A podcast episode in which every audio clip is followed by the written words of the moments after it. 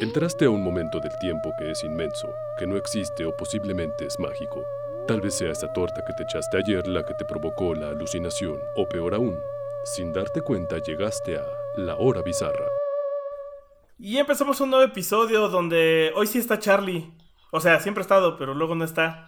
Es, raro cómo lo podemos describir. O sea, sí estaba.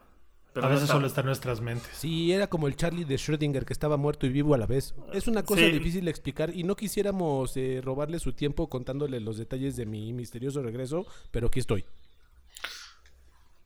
El regreso más esperado desde el queso crema.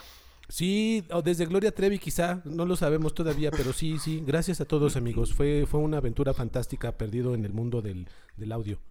Pero bueno. No sé si ese sea el regreso más esperado o que tenemos a Pita, que es uno de los miembros originales de la hora bizarra. Sí. ¿Qué transita? Don Pete. Hola, hola. ¿Qué ha sido de ti, maestro Pitts? Ha sido un long time no see. Long time no here. Uh, sí. Pues mucha chamba. Mucho tener que leer. Ah, bueno, entonces tendrás buenas historias que contar.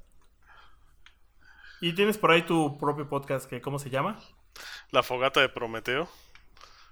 Con el mismísimo Adrián, alias el champ. Alias Guayusei. Alias Wayusei, para aquellos que jueguen League of Legends y quieran tener a alguien a quien flamear. ¿Y de qué va? Digo, nomás como para tener ahí como un... Como eso que escucharías en el estacionamiento de Filos o de Polacas el- un viernes después de las 8 de la noche con música setentera de fondo. Ay, no, Ay. sonidos de Vietnam. Cool. Sí, sí, sí, hablamos de muchas cosas clavadas. El último número fue así como valiéndonos queso que nos vayan a, a cancelar, hablando de Gina Carano y la cultura de la cancelación. Ah, qué chingón. Y la libertad de expresión, eh, o pseudo libertad de expresión en las redes. Listo, pues aquí no se censura nada, así que pues ya estaremos listos como para darle una... ¿No se censura nada, Charlie? ¿Estás seguro? Te Esas- recordamos por qué desapareciste el Es- episodio pasado. No, no, no, deja el episodio pasado. ¿Estás seguro de que no recuerdas por qué no existe grabación del primer episodio que tú y yo grabamos? Todavía ha parecido tan un accidente. O sea, lo tienen ya como también, son como el PRI ustedes, lo tienen ya como tan bien trabajado que es como... No, no, güey, yo, yo doy gracias de no ser una figura pública, no mames. O sea, ¿cuántas veces no me hubiera ido a la mierda ya? El día que lo intentes, No, pues no lo intento. Este. Lo que sí es que, la verdad, nada pendejo, en Twitter solo tengo que ser productor de la hora bizarra.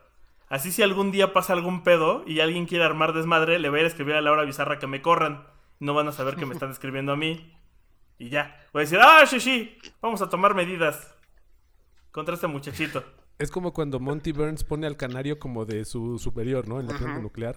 el dueño Sí, de la sí, planta. sí. Uno tiene que aprender a que no debes de poner en dónde trabajas en Twitter. Eh, bueno, vamos a empezar con noticias. Hijo, pásame ese Google que quiero leer las noticias de hoy. Y ¿se acuerdan que la semana pasada, bueno, no, hace dos semanas estábamos hablando de las heladas que cayeron en el norte del país, que, que el invierno llegó? Sí. Bueno, pues ahora resulta.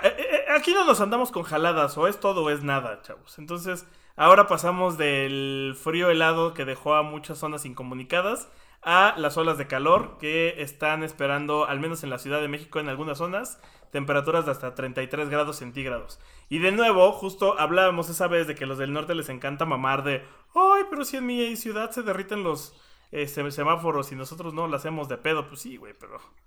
O sea, nosotros no estamos acostumbrados a vivir en el infierno. 33 grados, güey. Hace rato en mi casa estábamos a 39. Digo, a 29. 39 estaría muerto. 39. Sí, 39 fue así, de, no mames. Ah, sí. güey, pues sea- mi gato se estaba derritiendo, como ven. Se quedaba pegado al piso. Te, te recomiendo quitar el termómetro de la estufa. ¿Sabes? Estábamos a 57 Esperemos que sea la grados, güey. Bien pinche raro. Bueno, bueno, pero entonces el caso es que, pues, ajá, atascados como buena raza que somos, pues es como bien frío o bien caliente, ¿no? Y se pronostica que esto va a durar de aquí hasta que, pues hasta el próximo año, ¿no? ¿O qué? Eh, pues mira, ahorita, justo hoy, fue otro. hace dos días se, se había detectado una inversión térmica, que es lo que provoca este fenómeno. Hoy se detectaron dos, y por eso las, las temperaturas alcanzaron estas cifras. Que en la ciudad la realidad es que sí no es normal llegar a 33 grados.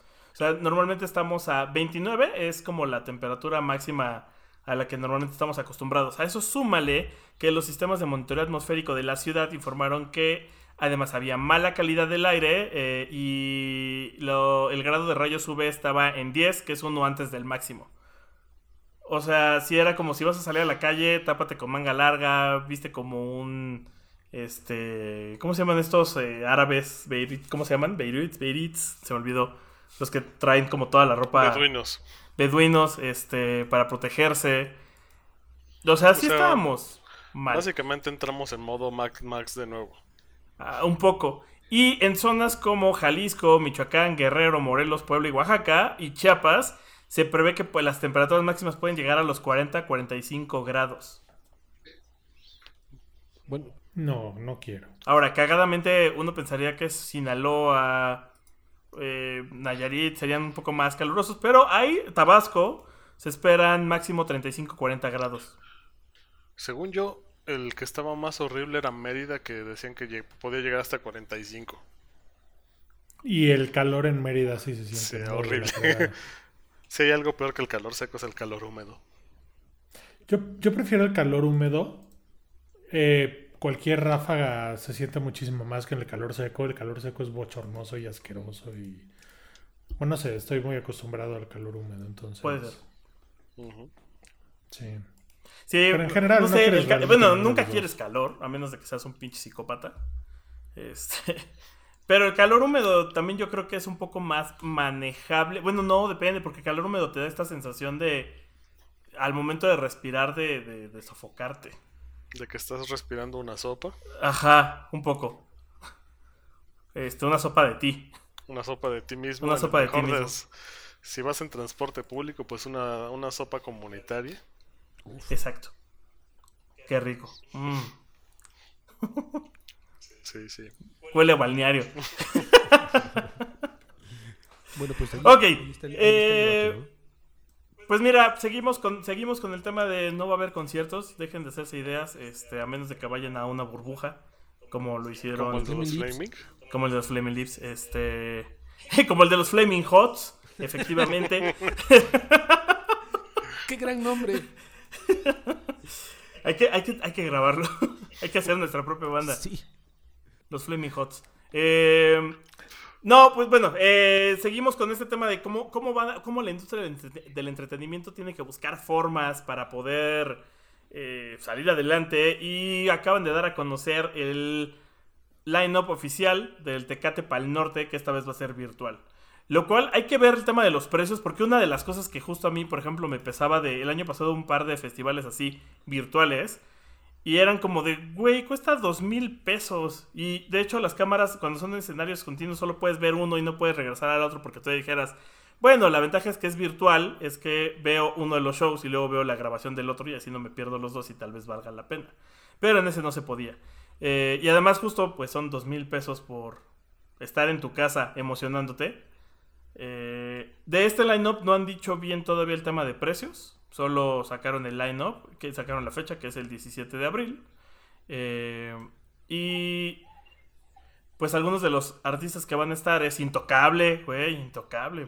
O sea, sí, justo. Hay Población de riesgo. Creo que es importante como, ajá, recordar que el Tecate Pal Norte es como el festival más, más, más variado de todos los festivales en México, ¿no? Sí, sí, sí. Pero es, es muy, Sí.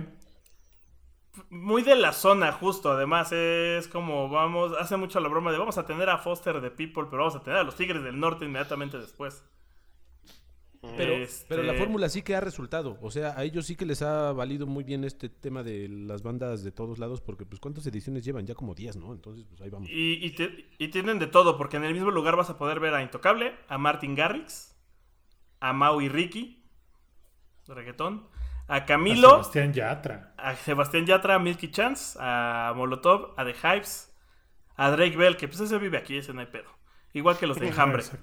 Eh, y el invitado especial es Franco Escamilla. Uy, qué especial. Se, se rumora que también en la parte en la parte de las bandas también habrá una, un, un acto sorpresa, ¿no? Pero bueno, ajá, justo, Franco Escamilla y eso. Este, la- Seguramente. Y pues los precios van desde 295 pesos el acceso general, que te incluye acceso virtual a los tres escenarios backstage, a los 18 artistas, son 7 horas de música en total. Y luego viene el Superfan, que cuesta 1150, que además te incluye una gorra de edición especial, un vaso conmemorativo, para que sientas la experiencia de tengo mi vasito de chela, y una Y bandera. seguro va a ser igual de pitero, Sí, pero bueno. güey, sí, sí, sí. O sea, que esas cosas normalmente se pasan a producir por años, entonces seguramente esa producción ya la tenían hecha. Eh, Sí, por el 2016. y el último nivel es el Tecate Brother, que cuesta 2.950 pesos, que incluye una hielera, que honestamente uno pensaría que es una hielera chingona como la que salió hace unos años, de metal, padre. No, es una hielera de estas como de donde te mandan tu lonche, a- a- acomodándonos al norte. Eh, cuatro gorras, cuatro vasos y cuatro coleccionables del festival. La neta es que, honestamente, el superfan, ¿podrías pensarlo? O sea, el superfan dices, bueno, la gorra, el vaso, le entro por mil pesos. Pero el de 2000 no sé. No, no, no conozco a alguien que sea tan fan de la Tecate como para pagar. Claro, lo dices desde, la tu cómoda Ciudad de México, así que habrá que ver, ¿no? Habrá que ver porque en el norte pues suceden muchas cosas extraordinarias, por así decirlo, pero yo también lo veo, lo veo complicado. Yo lo veo complicado. Lo- yo lo veo ridículo. 290 sí los pago. ¿Sí los pagas? Sí. ¿Sí, los pagas? Sí, sí, sí. ponle tu 290 por ver a los Hypes tocar con Camilo, sí le entro. Claro, lo- lo- o sea, exacto, justo como lo que pagas por dos o tres películas en línea, ¿sabes? O sea, va, Ajá. pero pues ya, ¿no? O sea, Hasta ahí. y la experiencia en vivo y todo, o sea, y el llenarte de la pipí del otro y todas esas cosas que no puedes pagar, que no tienen precio, ¿dónde quedan? Exacto. ¿Dónde está? Pagar porque un carrito te lleve 20 metros en bicicleta al otro escenario. Güey, hay cosas en la vida que no se pueden arreglar de forma virtual. ¿Dónde Si está? se pone tú que puedes calentar tu chela para que te sepa feo. De antes así, para que esté bien quemada y luida y todo. dices, Le puedes bueno, decir va. a tu novia, novio que te trate mal cuando te dé la chela y que se chingue el Ándale. cambio. O, o sea, Sí, sí, hay que ingeniárselas en esta época para Es simular la verdad, hay que experiencia, ser pero pues no. No todo se puede. Y hablando de películas que puedes rentar virtualmente y de algo que no sabíamos que necesitábamos hasta que nos dijeron que iba a salir. Esta semana se estrena Un Príncipe en Nueva York 2 en Amazon Prime. Bien, ¿no? Creo que. O sea, justo, no es algo que dijeras, güey, lo necesitaba en mi vida hasta que lo anunciaron y fue como, ah, no mames, sí. tengo que decir algo. Tengo que decir algo. Ajá. Eh, veo, eh, he estado viendo muchas cosas en, eh, en Amazon, por lo que me ha estado saliendo muchísimo el trailer como comercial. Y tengo una teoría. Tengo una teoría. Ajá. Y esa teoría es que Charlie no ha estado de pronto y hay intermitencia en este podcast porque tuvo que ir a grabar el papel de Arsenio Hall. Porque hacen exactamente las mismas jetas. Esto es para mí por demás halagador. Eh, La última vez que me sentí tan halagado fue cuando me compararon con Lobby Boy, ¿sabes? O sea, gracias. Me has descubierto. Entonces, no sé, ¿eres pariente de Arsenio Hall, Charlie? No sé si lo sea, eh, no, lo, no lo dudaría, dada tomando tomando en cuenta un poco la naturaleza de mi estirpe, pero pues sí, estaría, estaría interesante este, Estaría bien chingón. Sí, güey, no mames, claro que estaría bien chingón, ¿no? Estamos listos para esta película, ¿no? Totalmente. Estamos totalmente listos. No me encanta la trama porque sigo sin encontrarle tanto sentido, pero, eh, güey, es un príncipe en Nueva York. Lo que sí es que viendo el original, no- o sea, a través de, hablando un poco de esto de, de- de la, de la libertad de expresión y la corrección política y todo, la neta no envejeció del todo bien, güey. O sea, hay temas que sí son como de, híjole. Creo que debería darle otra, le- otra, otra, otra, otro vistazo. una vez. Sí, Además de que cuando se ve la un ves- poco como Borat a través de los años. Sí, exacto. Además de que cuando la ves en streaming, y eso me pasó la primera vez que la vi en Netflix, yo no me había dado cuenta de todos los recortes que le hicieron a la versión que pasaba en tele. O sea, o sea, las bailarinas casi casi les ves... No dejan nada a la imaginación esas tangas que usan, güey. Casi casi. Este... Y hay muchas escenas que son como de... Wow, dude, eso está mal. de muchas maneras. Pero eh, seguramente aquí van a corregir algunas de esas cosas. eh, no sé. Hay que darle una prueba porque sí es algo que nos- no, no- no- no sabíamos que necesitábamos hasta que nos avisaron. Eh, Sí, la verdad es que estoy muy intrigado y sí la quiero ver ya. y luego pasamos a las últimas dos noticias que no son tan padres. depende de. La primera no, la segunda no sé, depende de quién seas. Eh, pues ah, en, otra parte de. Parece que somos los Simpsons. Este. Parece, o sea, todo pinta para que vamos a, a tener una tercera ola de COVID-19 porque ya viene Semana Santa y no nos sabemos controlar. Entonces, a pesar de que los números demuestran que después del desmadre de las fiestas de fin de año ya se empezaban a acomodar las cosas, eh, pues todo el mundo prevé, tanto para lo bueno como para lo malo, que la gente va a salir de vacaciones. Todos los segmentos, todo- toda la industria turística obviamente está como, ya sabes, como el señor Burns de excelente. Porque pues obviamente de algo tienen que vivir y sí los entiendo al mismo tiempo, pero se prevé que haya saturación en playas y todo el asunto, todo el paquete bonito y ya sabes, mexicano. ¿Has salido a la calle últimamente? El viernes había un tráfico irreal por razones, o sea, no había una explicación de por qué. Ah, bueno, Ajá. en la Jusco sí había porque se les ocurrió cerrar, O sea, Pero- hubo manifestaciones. Manifestaciones. Cierres de calles. Como, híjole, sí, sí, merecemos un poco una plaga bíblica. Ah, espera. Sí. ¿Cómo qué hemos hecho para que nos pase esto? Ah, Ah, ah, sí. Ah, eso. a eso.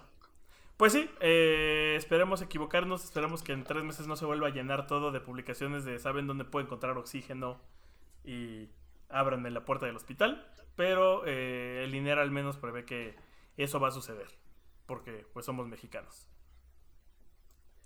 Y para cerrar, hoy amanecimos con otro anuncio que no sabíamos que iba a suceder, pero que ya sucedió.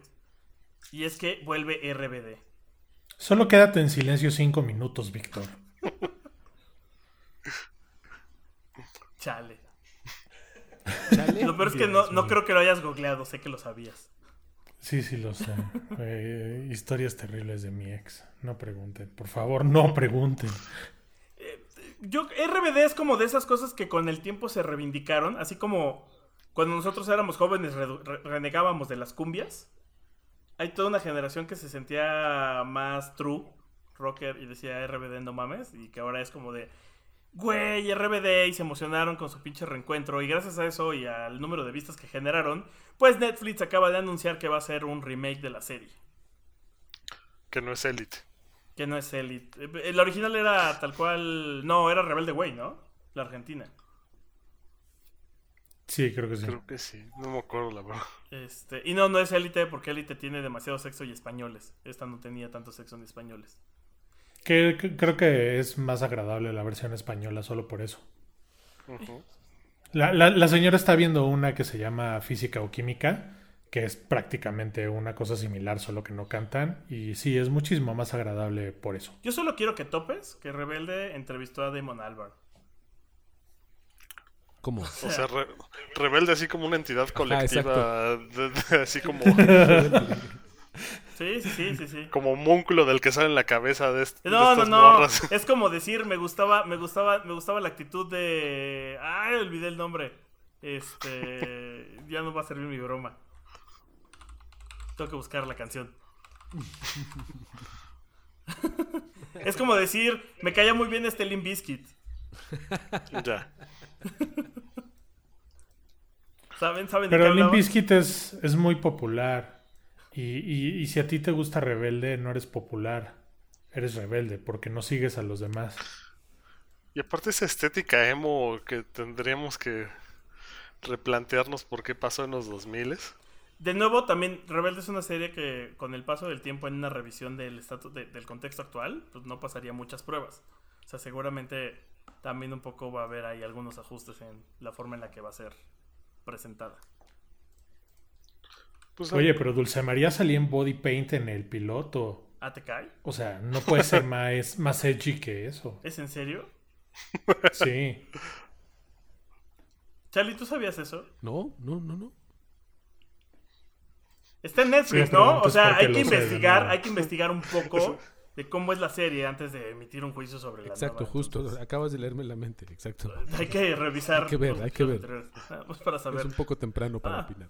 Para confirmar, ¿no? No vaya a ser. Exactamente. Chiflando y aplaudiendo, muchachos. Que digamos algo que no es. Este. Y con eso terminamos con noticias. Y ahora sí, tenemos una pantalla del geek bast- bastante, bastante extensa. Entonces, pasamos a pantalla del geek. Pepe, ya deja eso. Ya deja de estar frente a esa pantalla. Seguro se la pasa viendo mujeres desnudas, jalándole el cuello al gan. No, mamá, solo es su pantalla. Pantalla del geek.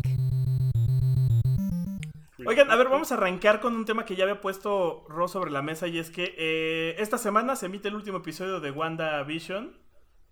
Entonces quedamos que es la última semana en la que vamos a hablar. En lugar de hablar cada semana de los episodios, nos íbamos a esperar justo al penúltimo, al último para, para hablarlo antes de que suceda. Además para recordar que teníamos ahí una apuesta de quién creemos que pueda ser el personaje que va a aparecer al final. Pero eh, nos habías comentado que tienes algunas teorías. Tengo la teoría. A ver. Creo que lo he descifrado. Dale. Inserta el El- meme de Rodrigo todo jeroso con, Con Pepe. con pinpoints por todos lados, así, señalando cosas sin sentido, güey. El Baby Bueno. Shark conectado con, no sé, güey, Gina Carano. Bueno, bueno, bueno, bueno.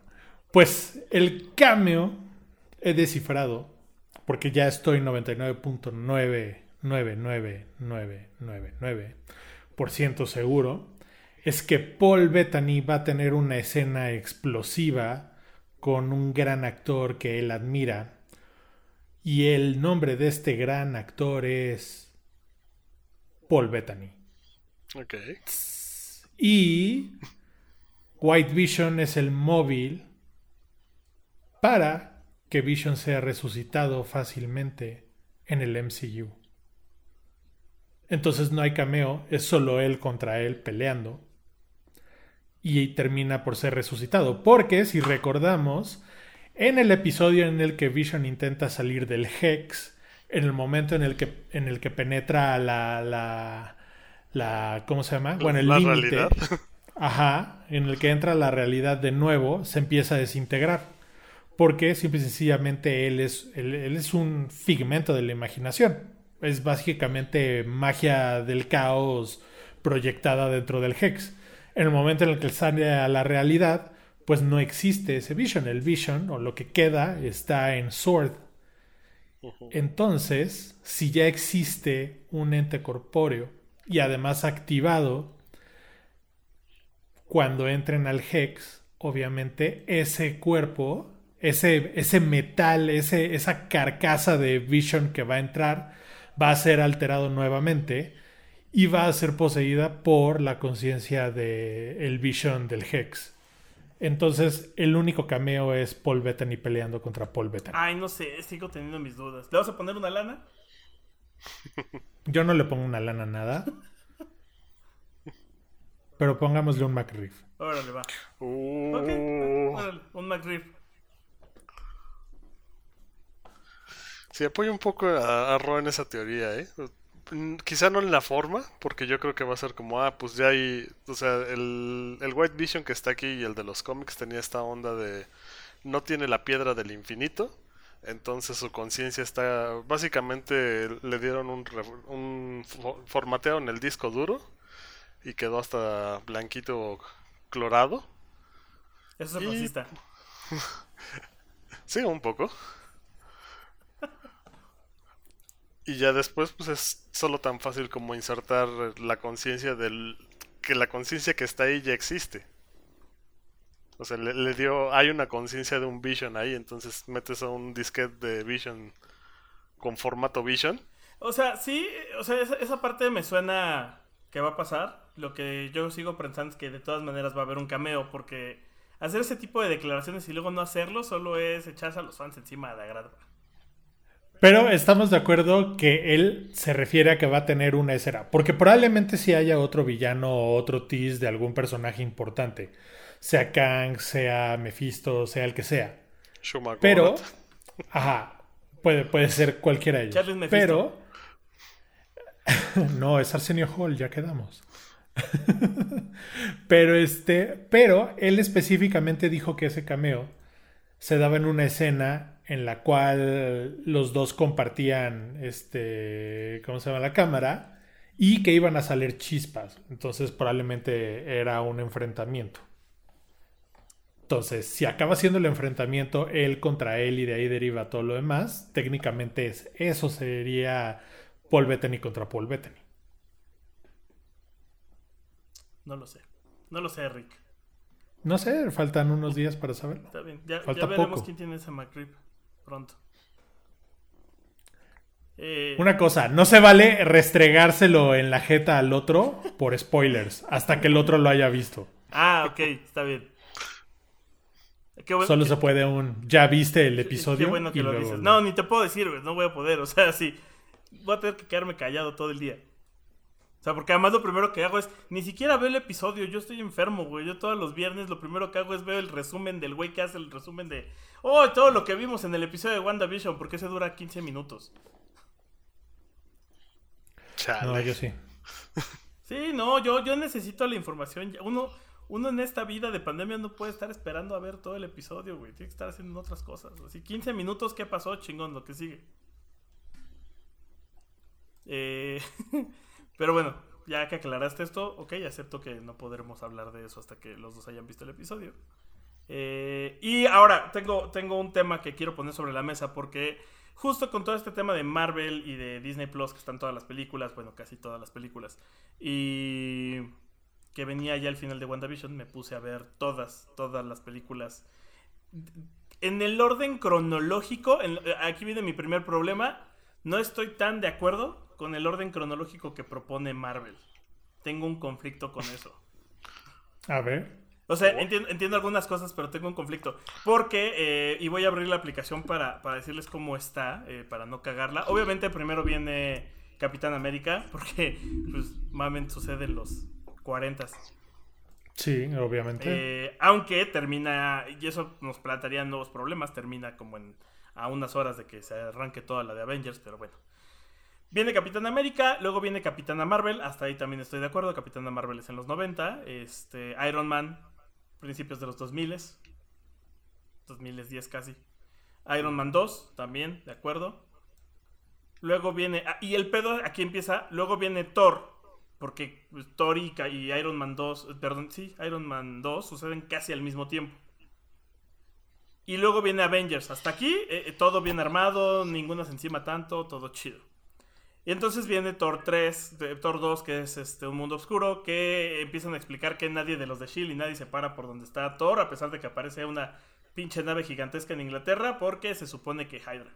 O esa es la explicación. Y mientras esas cosas pasan, más o menos por las mismas fechas, sucede Iron Man 3. Por lo mismo también nadie pela a Iron Man. Es así como de, güey, lo fueron a matar y no va a ir ni el FBI, cabrón. Pero, ok, Hydra, va, te la compro. Y justo viene Capitán América. Hasta aquí hay medio narrativa, ¿no? O sea, Capitán América, Soldado del Invierno, es donde se explica por qué no llegaron a atender a los otros dos. De Capitán América proponen que sigue Guardianes de la Galaxia. Eh, Guardianes de la Galaxia, la realidad es que puede suceder medio casi en cualquier momento. Eh, después de, de Thor Dark World, porque en Thor Dark World es cuando van con el coleccionista y entonces ya te presentan al coleccionista, que es el que aparece en Guardianes de la Galaxia.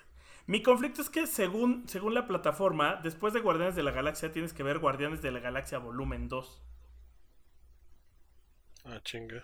Entonces, Eso no hace sentido, según yo, ¿no? Mm, Más o menos entiendo, porque en teoría, este.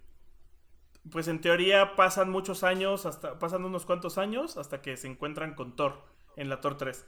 Pero Guardianes de la Galaxia no sucede luego luego porque el Groot, nuevo Groot, ya, es- ya no es una plantita, ya es un medio niño. Según yo, Guardianes de la Galaxia tendría que pasar más o menos a la misma altura de Black Panther. Ok. según yo. Ahí es mi primer punto de conflicto. Después de eso viene Avengers Era de Ultron. Y luego aquí es un desmadre, porque justo después de Avengers Era de Ultron eh, proponen Ant-Man. Y ahí el- la justificación es que Ant-Man tiene que suceder antes de Civil War, porque en Civil War es cuando lo reclutan. Sí. Y Ant-Man entra a las nuevas instalaciones de los Avengers. Entonces, ok, ahí dices, eh, órale. Después de Civil War, el gran problema de Civil War es que todas las que siguen suceden casi casi en las próximas dos semanas. Si no es que... Sí, o sea, semana. todo pasa al mismo Ajá. tiempo, sí. O sea, porque termina Civil War y entonces tiene que empezar Black Panther, porque Black Panther empieza con el eh, funeral de su papá. Pero también termina Civil War y tiene que empezar Spider-Man, porque arranca justo cuando regresa de... de Sí, literal es en la misma semana. Fue a ver a los Avengers, hizo su bobería y regresó a su casa. Y de ahí te dicen que tiene que seguir eh, Doctor Strange. Pero según yo, Doctor Strange tendría que pasar eh, casi casi mientras pasa Civil War. Hmm. ¿Por qué tendría ¿Por? que pasar un Doctor Strange ahí? Porque Doctor Strange antes de tener el accidente está hablando de este de War Machine. Porque le están ofreciendo el caso para curarlo cuando recién acá. Así de acabas de tener este caso que uh, lesión espinal de un general de la- del ejército. Es, es Rhodey. Ok. Y Doctor Strange tiene una línea de tiempo más larga que las otras. Sí. Sí, es una onda como Batman. La de Nolan. este, Porque, ajá. porque Doctor Strange termina justo, y aquí medio ahí ya estoy otra vez de acuerdo, con Thor Ragnarok. Porque de hecho la escena final de Doctor Strange es la primera es de las primeras escenas de Thor Ragnarok, después de que escapa del mundo de Surtur. Ok. Pero mi problema es que entre Doctor Strange y Thor Ragnarok debería estar pasando Guardianes de la Galaxia.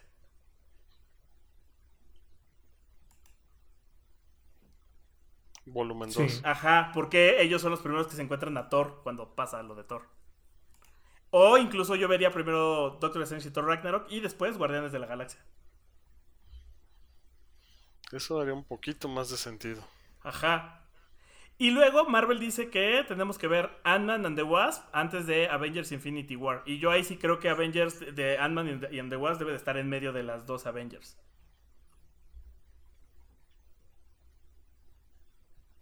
Porque, porque Ant-Man, porque eso explicaría por qué este güey también, al igual que como pasó con el, fue Hydra el que no les dijo, eh, se- explicaría por qué se está acabando el mundo y ese güey está en su desmadre de tengo que recuperar este laboratorio. Y por qué la policía no llegaría en San Francisco y les notificaría que está rompiendo los acuerdos de, So- de Sokovia eh, a este güey, eh, levantando un laboratorio porque se están ocupados con que se está acabando el mundo del otro lado de la costa. Y ya, obviamente, Avengers Infinity War, que después yo creo que debería estar Ant-Man and the Wasp, y luego Endgame. Y aquí entraría, este, terminando Endgame, pues entra Spider-Man Far From Home. Sí, sí. Y, y luego mi único pedo de esto, o sea, de las dudas que me salieron es, creo que encontré otra cosa que no me gusta de Spider-Man. Y es que hay todo un desmadre en Civil War. Más bien Civil War es el problema, porque es muy buena película, pero plantea demasiadas cosas que después ya valen verga. Porque, ¿cómo es posible que lo dejen ser Spider-Man sin estar registrado, güey? Él no firma los acuerdos. Y nunca llega ningún pinche policía a decirle, oye, güey, estás rompiendo las reglas. Como a todos estos cabrones que metimos a la cárcel y se escaparon y tienen que vivir como prófugos. Hechicero. Hechice- o sea, ¿se dan cuenta de que si hay un gran hoyo ahí de, ah, sí, Tony Stark sí le puede hacer el paro a un pinche chamaco que acaba de reclutar, pero no a ninguno de sus mejores amigos? Que bueno, tampoco rompe tanto el personaje.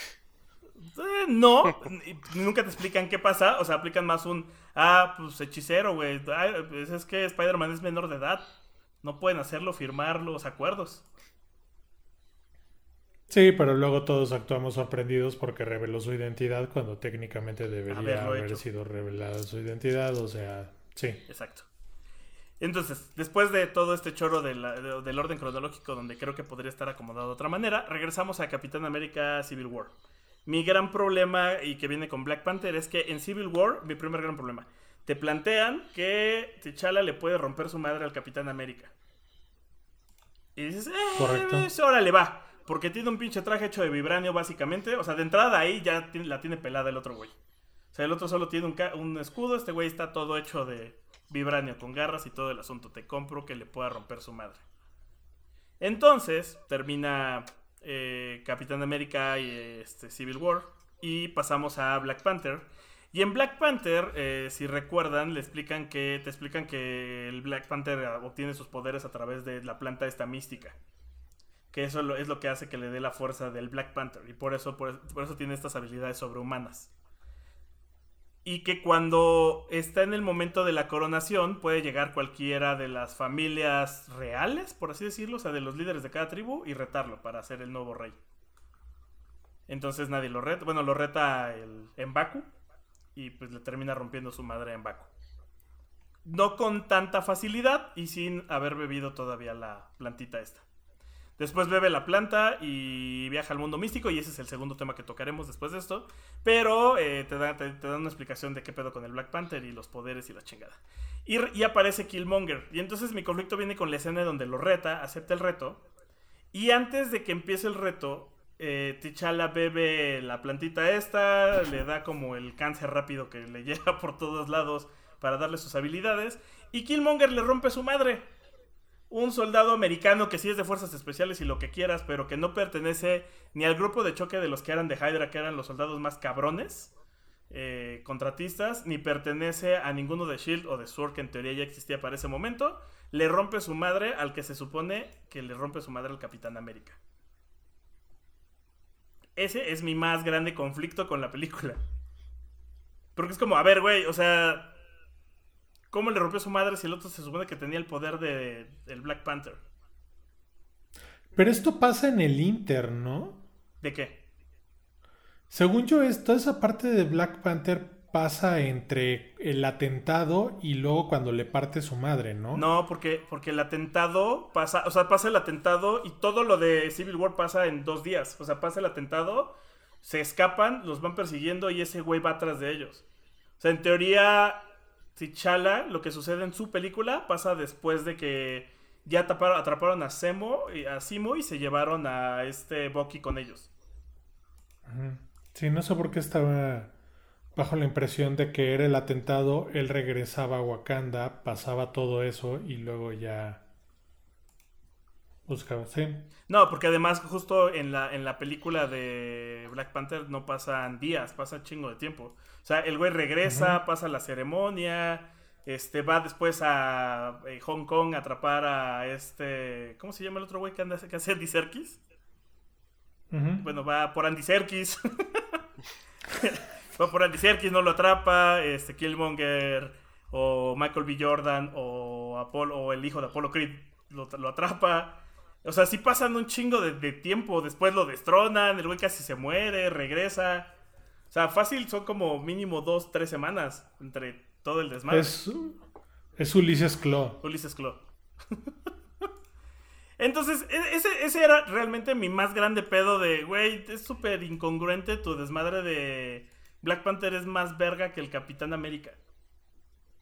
Porque entonces Michael B. Jordan tendría que ser más verga. O sea, Killmonger tendría que estar por encima, por mucho. Bueno, quizás por eso va a regresar. Es probable.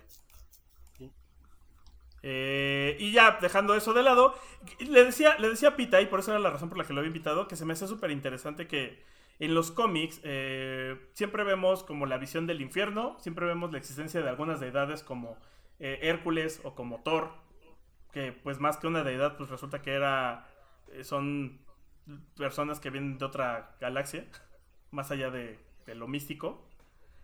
Eh, por ahí tal vez aparezca Mephisto y entonces ya veríamos al diablo, pero nunca vemos la otra parte que es la parte, digamos, espiritual, de qué pasa después de la muerte. O sea, sabemos que la muerte se puede regresar de ella, pero nunca te dicen la gente llega al cielo o llega al otro mundo o reencarna y vive feliz. Que incluso hay canje de almas como de videoclub, ¿no? O sea, para Sí. las piedritas del infinito tenían que, que pagar un alma así como credencial de blockbuster y Ajá. ya sacaban ahí. Y no hay devoluciones, carnal. Si tú regresas la No, piedra es no. tu pedo.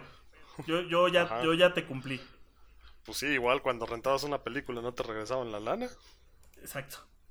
Entonces, me parece interesante que hay dos cosas que plantea de forma implícita el universo de Marvel, o al menos el cinemático, que es uno, las almas existen, obviamente, porque se intercambian por piedras del infinito, pero además las almas pueden vivir en ciertos lugares y esto me lleva a la escena donde tanto el Black Panther 1 como el Black Panther 2 malo, cada uno viaja a su propia visión de ese más allá donde ve a sus ancestros. Y, y es más interesante la de T'Challa, porque él no solo ve a su padre, ve a todos los antiguos reyes que viven como en el mismo lugar y se convierten en estos Black Panther.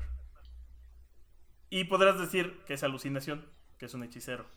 Pero lo interesante precisamente es que los dos tienen la misma, el mismo tipo de ilusión sin ser el mismo tipo de escenario, lo cual dice que está muy específica, o sea que sí viajas a ese lugar. Mi pregunta es, ¿ustedes qué creen? ¿Es otra dimensión? ¿Es otro plano? ¿Es una alucinación colectiva? ¿O es momento de golpearnos nuestras cabezas porque el mundo se está acabando? Estaban bien chachalacos. El mundo se está acabando. O sea. ¿Sabes? Es. O sea. No, no quiere decir que sea la única razón, pero es definitivo. o sea, puede ser eso y otra cosa, ¿sabes? Nada más. No, pero, o sea, la, la pregunta es. la más allá- sensatez de decir es- que el mundo se está acabando. es, otro, es otra realidad. O sea, las, las almas llegan a otro lugar. Solo ciertas almas. Ahí solo llegan los reyes. ¿Qué pasa con la gente común? Pues puede ser muy como las religiones, ¿no? De, bueno, pues tú crees en esto, a esto se te va a parecer. O sea, no creo que nadie fuera de los integrantes del planeta de Thor vaya a llegar al Valhalla. Vimos que, por ejemplo, Odín se, des- se desapareció cual Jedi. Al morir. Sí. Y pues solamente tienen tecnología en el MCU. En realidad no son dioses, o sea, no sé. Yo, yo, yo creo que es una onda como de pedrería, así como, como las, las este, del infinito, pero, pero realmente no hay una explicación más allá de eso. Porque ciencia, ciencia tal cual no es. O sea, llegan a través de la planta. O al morir. O- e- e- Es que sí hay, sí hay cosas místicas, ¿no? O sea, vimos Ajá. que a Doctor Strange le sacan el alma. Exacto. Literal, le saca, a Tilda Swinton le, sa- le saca el alma y se la, re- se la vuelve a meter al cuerpo, lo cual dice, bueno, entonces sí hay un arma inmortal. Al menos para Doctor Strange. Y también para Hulk. Que es Banner. También.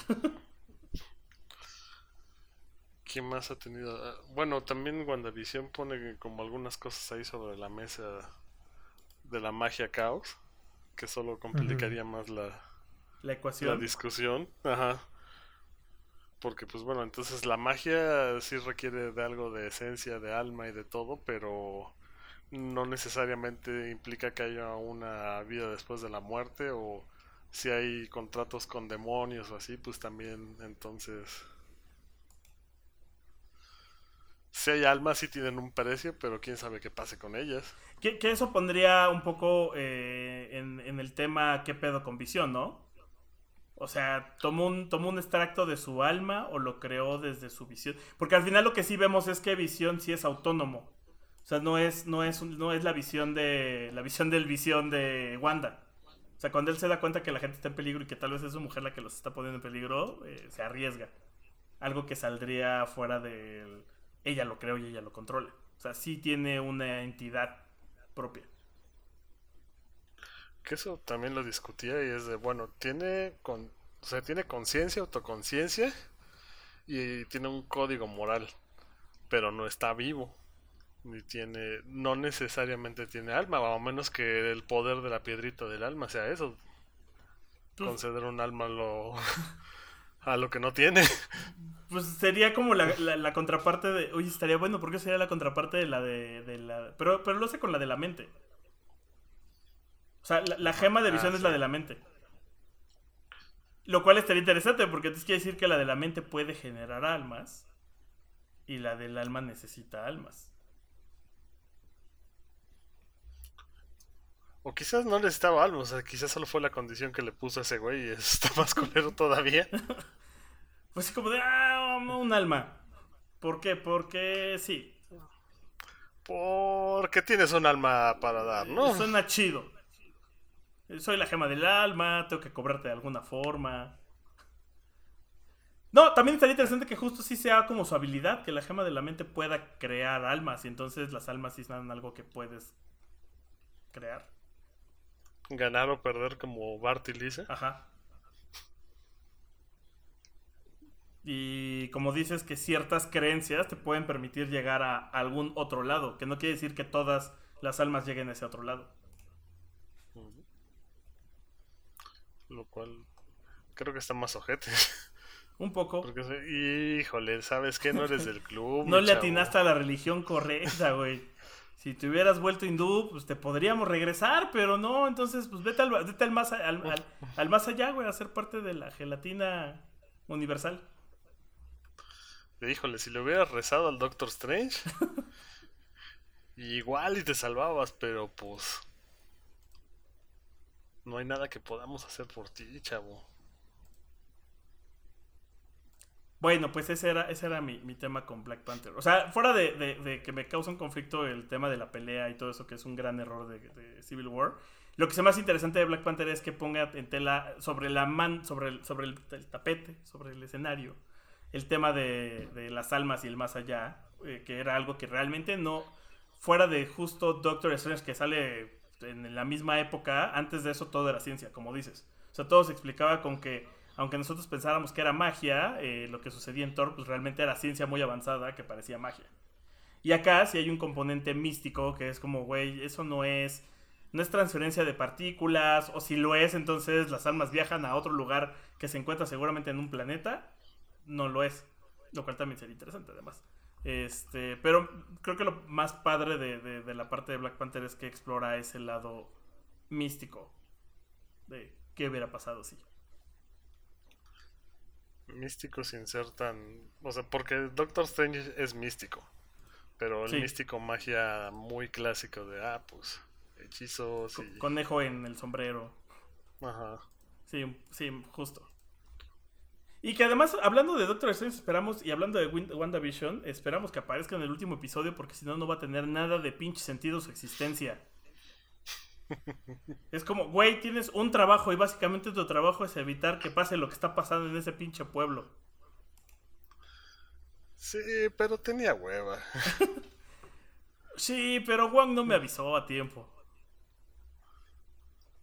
O sea, era levantado. O sea, querías que me levantara de mi camita en el Santo Santorum y fuera a arreglar. ¿Qué? ¿Soy el guardián de la humanidad? ¿O qué? Güey, tienes un anillo que te teletransporta.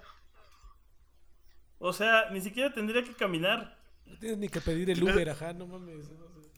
Tienes una capa que hace la chamba por ti y te puede llevar aunque tú no quieras. No, además tiene un anillo que lo puede llevar adentro del Hex sin ningún pedo, porque en la pinche película te dicen, ah, esta madre puede viajar por los multiversos. O sea, bueno, mis dos centavos. Y pues listo, llegamos al final de un episodio más. ¿Algún comentario final de cierre? Vean el tráiler de Shadow and Bone. Ah, sí es cierto, no es cierto, no hemos llegado al final. Me, iba- me ibas a hablar de Shadow and Bone. Güey, ¿de dó- No, creo que lo podemos dejar para más cercano al estreno. Nada más, ¿de dónde viene, güey? Bueno, eh, es una serie de libros que se conoce como el Grishaverse, que es este es una serie muy muy popular en todo el mundo. En España es uno de los mejores vendedores actualmente. Este, en México ya están disponibles en español y por supuesto va a ser una de esas series que en cuanto sale y todo el mundo ve la calidad de lo que está escrito, pues se convierte en un mega mame y todo el mundo se vuelve fan. Este bestseller del New York Times, todos los libros en la serie. El- en teoría, el último libro por el momento sale en un mes, que se llama Reign of Wolves. Y este, esta temporada, que es la primera, junta dos líneas del tiempo, que es primero la, la saga de Alina, que es Shadow and Bone, el primer libro, y el primer libro del, del dúo de Six of Crows, que es por supuesto Six of Crows, el primer libro. Entonces es muy interesante, pasa en una Rusia steampunk, eh, pero de la era de los Ares, y hay una franja completamente oscura, envuelta en total oscuridad y monstruos, que divide por completo a esta Rusia ficticia. Eh, la otra parte, la de Six of Crows, es, digamos, como un Ocean's Eleven, pero en un Amsterdam steampunk. Y, y en general como los malos de esta tierra, o sea, es un conflicto entre países obviamente, pero los malos serían como los finlandeses y este y también hay unos asiáticos, llamémosles chinos, que este, están del otro lado y también intentan alterar los poderes. Pero ¿de qué son estos poderes de los que estamos hablando? Pues además de este setting de Rusia steampunk de la época de los Ares, donde se pelean contra los finlandeses, el resto de Europa y los chinos, hay que entender que los Grisha son personas con poderes. Entonces imagínense que son, no son magos, son como X-Men. Y entonces hay las fuerzas normales, los ejércitos, que es el primer ejército en el caso de, de Ravka, que es como Rusia, y el segundo ejército, que son todas estas personas que tienen poderes. Y las personas con poderes están divididas en tres clases. Primero están los corporalki, que son los que pueden manipular al cuerpo. Están los que lo sanan. Están los que pueden por completo matarte. Pueden hacer que estalle tu corazón en un instante, nada más con chascar los dedos. Y están los, los astres, que pueden hacer que cambie tu, tu aspecto, tu- la forma en la que te ves. Eh, también están los Etherealki, que son los más comunes, que son los Squallers, que pueden dominar el viento, los Inferni, que pueden dominar el fuego, y los Tidemakers, que son maestros del agua. Pero hay dos casos especiales. El Darkling, que puede controlar las sombras, la oscuridad, y la que no se ha visto por muchísimos, muchísimos años, que es el Sun Summoner, que es quien puede controlar la luz. Y al no haber nadie en la Tierra con este poder, es que no se puede domar esta franja, el Fold, que es la oscuridad que está en medio de Ravka. Y obviamente a Lina, si ven en el, en el trailer, van a descubrir muy pronto, si fuera en el libro lo descubrirían en el segundo capítulo, pues ella tiene el poder de, de controlar la luz. Y además están los material keys que básicamente se dividen en los alchemite, que son los que pueden manipular sustancias químicas como ellos quieran, y los duras que pueden, digamos que son como físicos y este pueden manipular todos los, los, este, los materiales sólidos para formar lo que ellos quieran. Y básicamente ese es el mundo en el que viven, es muy interesante, los libros son maravillosos y este y sale el 23 de abril en Netflix. ¿Me estás diciendo que lo Avatar no es una idea original? Yo creo que ya no existe ninguna idea original en este mundo, pero es una forma muy interesante de, de plantear este mundo con, con poderes. Y el setting de esta Rusia steampunk con zares y este Amsterdam steampunk con puros comerciantes, como eh, sería el equivalente de esa época, y, y los superpoderes, o más bien las mutaciones que les dan estas habilidades, resulta muy interesante. Pero además, lo mejor de todo son los personajes. Los personajes en este mundo son muy, muy interesantes. La neta sí se me antojó. Sí, así como lo pusiste, sí suena de, ah, no ma. Este, pues rífate con unos libros, ¿no, Pita? Ah, No creo que estén en mi editorial. maldita sea. Oye, en una de esas, Amazon los tiene en, en Kindle Unlimited. Probablemente los vayas a ver en pautas de Amazon en cuanto salga. O los metan en Kindle Unlimited. A ver, aquí está. Dice, dice que no está. Ah, no, sí está, mano. Y, Pues, y está gratis, en- o sea, sí está en Kindle, en, en la suscripción. Ahí está, muchachos. Ahora, ¿cuál es? ¿Cuál es el pretexto? Ah, pero está en inglés, no es inglés. Tampoco español y eso no te ha detenido. ¿Qué dice ahí? No sé inglés. Sí, este, este letrero no me puede detener porque no sé qué dice ahí. De seguro la versión en español también debe estar, solo que me busco esa luego luego. Este, Sombra y hueso. O sea, ¿Quién lo hubiera dicho? ¿Verdad? no, porque luego se toma. Las maravillosas aventuras de la muerte esqueletosa. Las flipantes aventuras de los robaelementos. ¿Por qué todas las bromas de los títulos ya tienen que empezar con las maravillosas, las desopilantes, las fantásticas aventuras? Pues es que así la los títulos, carnal. Qué buen mame. Va, pues eh, sí, pues prepárense. Ahí está la, la recomendación Shadow and Bone. Antes de que venga la película y así puedan decir, oh, el libro está mejor que la serie. O puedan decir, yo leí el libro antes de que todos ustedes. Exacto. Exacto, ese es un gran Ajá. sentimiento. Así como yo ya conocía a Daft Punk antes de que fuera Daft Punk. De muchos de la semana pasada. Y la verdad es que hay bastante, hay bastante que leer. En la trilogía de Alinap son esos tres, Six of Crows son los dos. Eh, está la duología de King of Scars, que es la que va a acabar ahora. Y luego está el libro de fábulas, está el libro de los santos. Y es, es- es muy interesante Sol- el mundo, está muy muy bien construido. Solo prométeme que el que ya va a salir es el último y que no me van a hacer esperar toda mi vida por un pinche episodio que nunca va a llegar de cierto escritor barbón, gordo, desgraciado, maldito. ¿Dónde está mi pinche libro? No, Lee Bardugo es una excelente persona.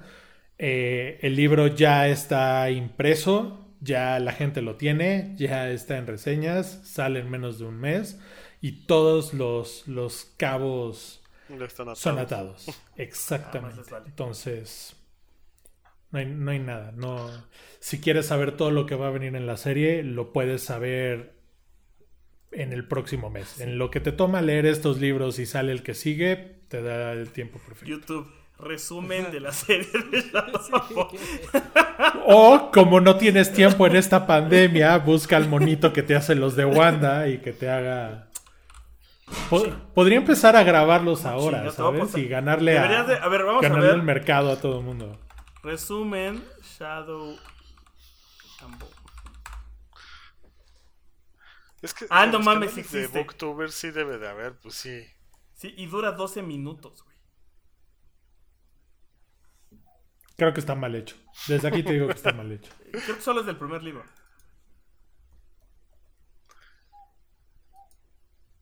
Igual, igual, igual, piénsalo. Podrías hacerlo. Podría ser como el niga que reseña, reseña libros. Ese güey estaba chido. Ahí- ahí te- ¿Terry Crews ahí- o quién? No, ahí- ¿nunca has visto los de... ¿Cómo se llama? No me acuerdo bien el título, pero es un güey, es un, es un güey que es, es un rapero y entonces explica con su slang de, de niga. Libros, güey. O sea, el más famoso fue la reseña de Dune. Ok. es como el cholo que te cuenta las películas. Ándale, seguramente de ahí viene... El original. Ajá. Pues es el original. Sí, lo estoy, lo estoy buscando. Acá está. Ah, Took Notes se llama. Y es del canal de Wisecrack. Entonces se los voy a compartir a ustedes. Este, si alguien lo quiere ver es Wisecrack y Took Notes. Y hace reseñas de, de libros o de películas, pero lo hace a su estilo. Ok. Y pues entonces nos vemos la siguiente semana. Nos escuchamos la siguiente semana. Vamos en buena racha, muchachos. Vale, pues un gustazo que me hayan invitado. Gracias, Maestro Pitts. Gracias por estar con nosotros, Pete. Gracias, Pita. Una, una vez más, ¿cómo te encuentran? ¿Cómo encuentran tu podcast? Pues así, fogata de Prometeo, la fogata de Prometeo en cualquiera de las principales este, aplicaciones, ya sea en Facebook, Twitter, eh, Instagram todavía no tenemos, YouTube y en Spotify. Va, va, va, va, va, va. Pues bueno, eh, muchachos, un gusto verlos cada semana. Qué placer. Igual. Ha sido un gran placer verlos. Bye. Bye. Bye. Esto es una producción de La Hora Bizarra.